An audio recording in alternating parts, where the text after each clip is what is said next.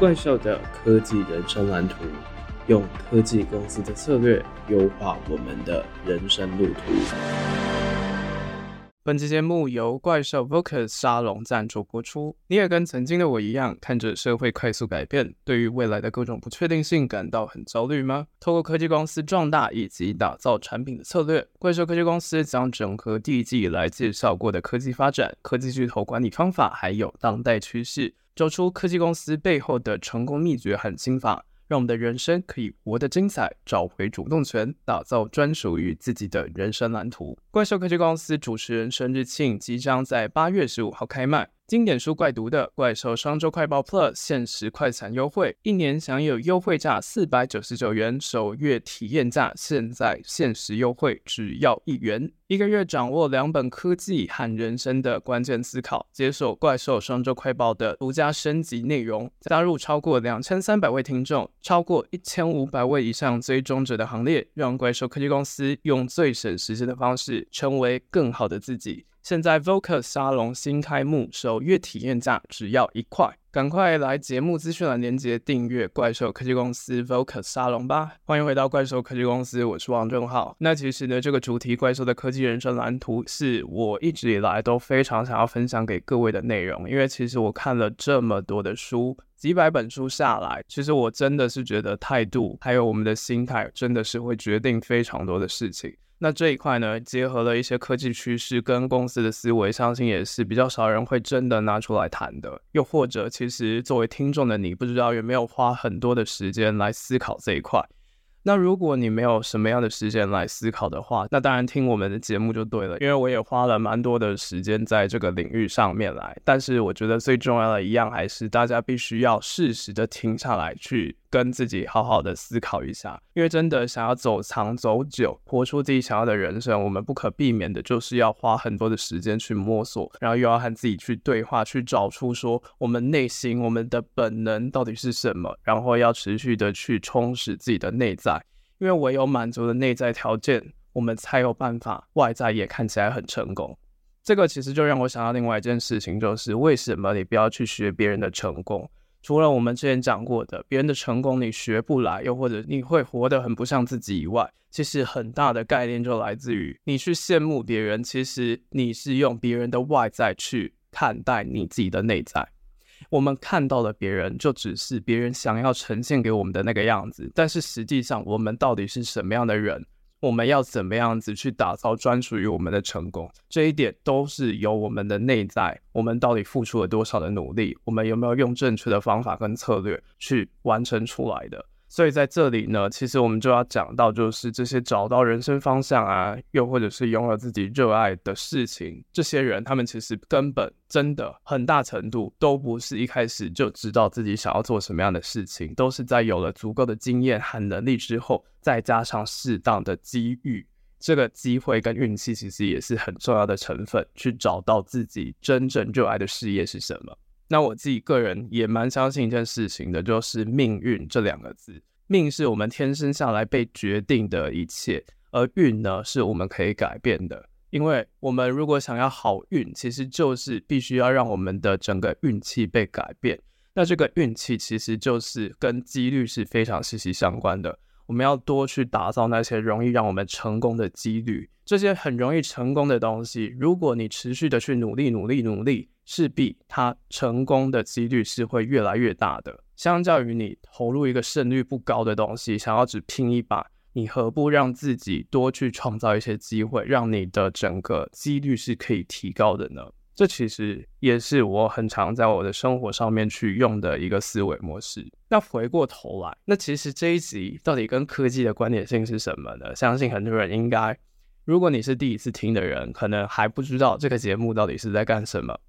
没关系，我们这一集呢，其实就是有些人跟我讲说节目有点太硬了，所以这一季的目标其实就是让东西变软一点。但是这些软的东西呢，一样还是非常的重要。那平常一般人可能比较少接触，那现在呢，就借这个机会，既然你非常幸运的知道这个频道，那我们就继续来思考说，到底要怎么样用这些科技的策略，又或者是科技公司的一些商业模式来去优化我们的人生。那在这里，我们就要继续讲到的，就是我们的身体机能有些人可能就会把我们的人脑去跟机器人、去跟电脑做比较。那到底可不可以这样比呢？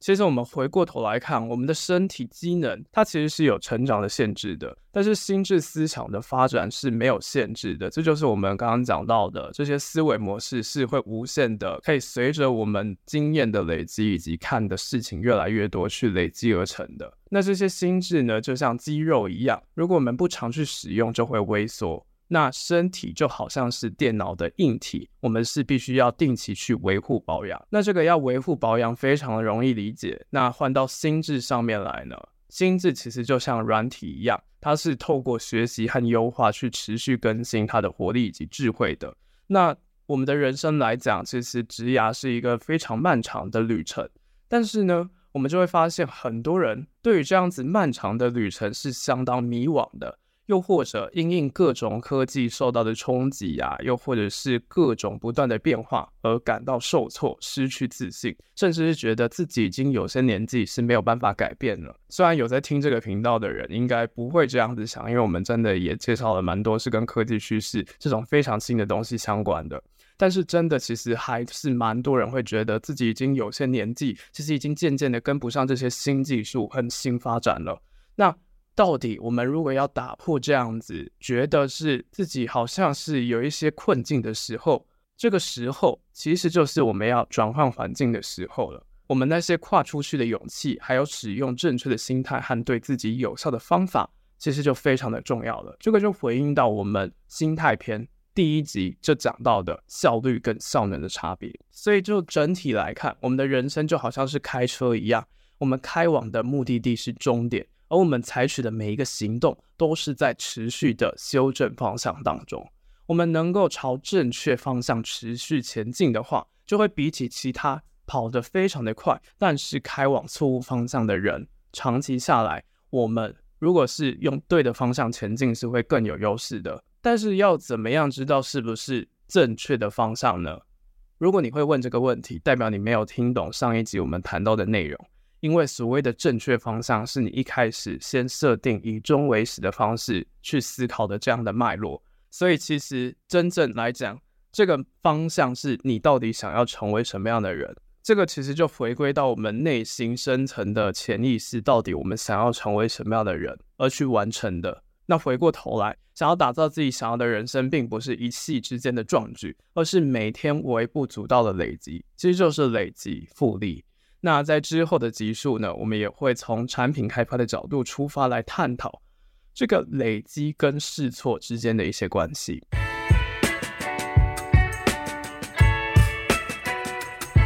好啦，这个心态篇真的是非常的漫长，我们经历了一个多月的时间来探讨这个心态，有关于科技跟人生相关的一些议题。我们这里呢，就来简单复习一下这几集我们有谈到的五大重点。首先，第一点最重要的还是不断的评估跟修正，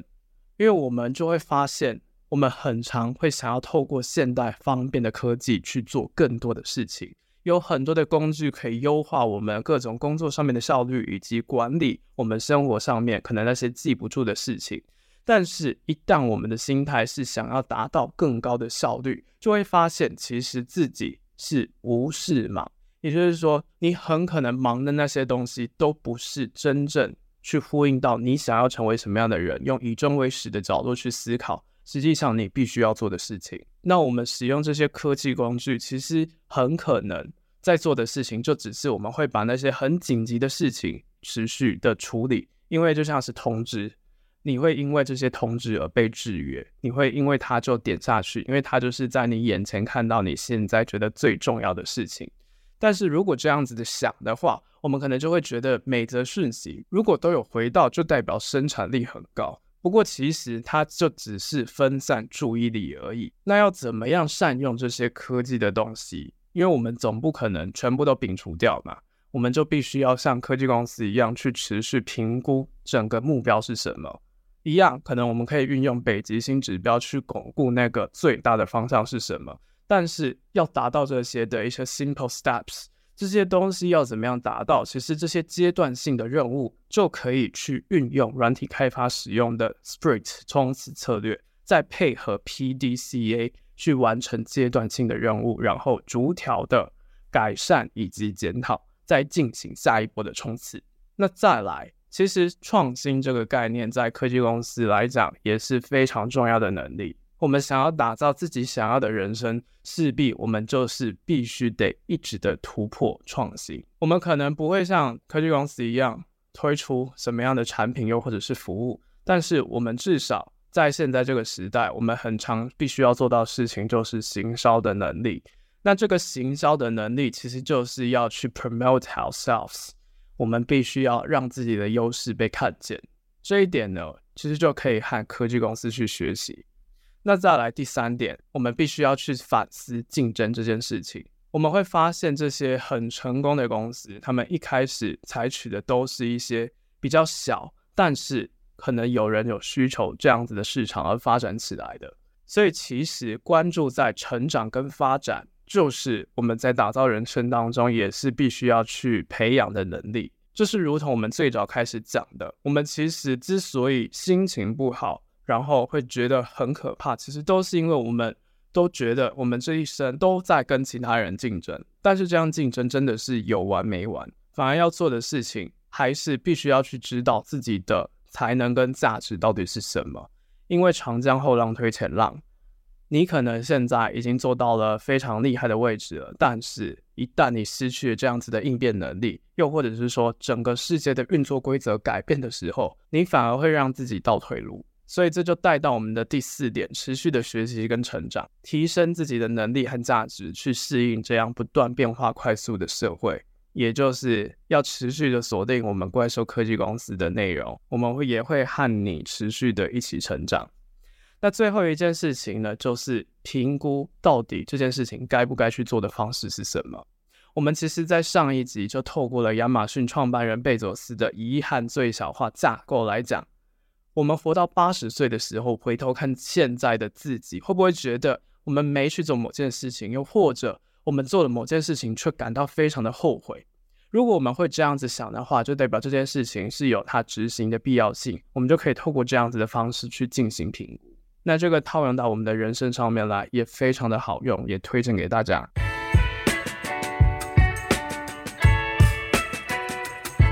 好了，以上就是我们非常漫长的心态篇。这个篇章呢，真的是花了我非常多的时间在进行整理。也希望透过这样子，可能跟我们节目的定位稍微有一点比较不一样的内容，会为你的生活也带来一些启发。那如果你是喜欢这样子内容的人，也都可以留言。告诉我们你希望再去了解这一部分的哪些内容，又或者你比较喜欢我们之前分享非常多科技趋势的话，也都欢迎告诉我们。那在接下来的内容当中呢，我就会再继续努力，因为真的整理资料就会发现，如果真的是要从每间公司开始讲起的话，会非常的花时间。就像是我们第一季的内容，如果你是新来的听众，就请记得要先来听完第一季，再来锁定我们第二季的内容，会更加的有感觉。那在第二季接下来的内容当中，我们预计呢，再一次的去审视过往我们探讨过的这些科技公司，我们就会再一次用不一样的角度来看他们公司壮大以及打造产品的策略，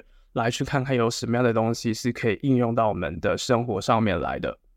那在最后这个心态篇的尾声，想要送给你瓦基只工作不上班的自主人生当中，我很喜欢的话，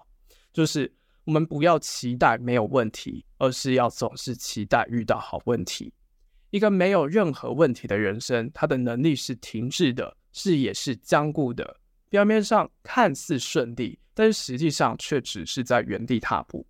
一个持续精进的人，会对一成不变的事物提出好问题，找出改变的机会。在他们眼中，任何困难和挑战都只是待解决的好问题。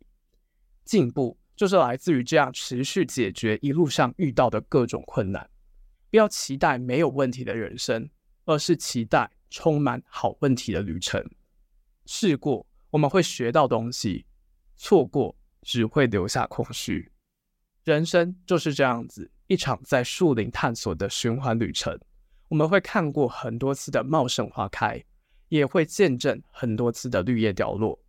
尽情享受那些充满活力的茂盛时光，但也别害怕短暂的凋零和落寞，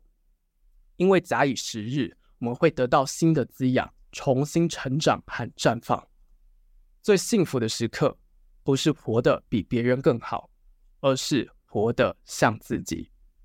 送给各位，希望大家都可以在怪兽科技公司当中去学到很多东西，然后去让自己的人生活得更加的精彩。喜欢我们节目的话，也不要忘了推荐这个节目给你朋友，然后不要忘了锁定我们的社群以及每两周的电子报《怪兽双周快报》。这里是怪兽科技公司，我是王正浩，大家拜拜。